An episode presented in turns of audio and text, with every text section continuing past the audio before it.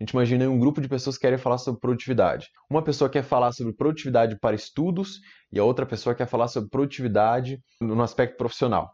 Ali dentro, ok, produtividade é produtividade, mas quando você vai afunilando, querendo jogar aquele jogo de 1%, jogo de otimização, você vai precisar aplicar e entender conceitos que vão ser diferentes. Não estar conectada numa comunidade onde o objetivo não seja o mesmo que o seu pode mais te atrapalhar do que te ajudar a evoluir dentro daquilo que você quer. Se você não entende qual é o objetivo muito bem definido ali naquele grupo que vocês vão discutir e se aprofundar, vão ficar vários assuntos soltos e não vai ter uma sincronia entre ninguém. Se você olhar pela visão de empresa, a tua própria equipe é um mastermind. Se vocês não estão entendendo o objetivo da empresa ali dentro, cada um vai estar tá olhando para um lado, cada um vai estar tá fazendo uma atividade que não está conectada exatamente com aquele objetivo, e aí é energia muitas vezes desperdiçada.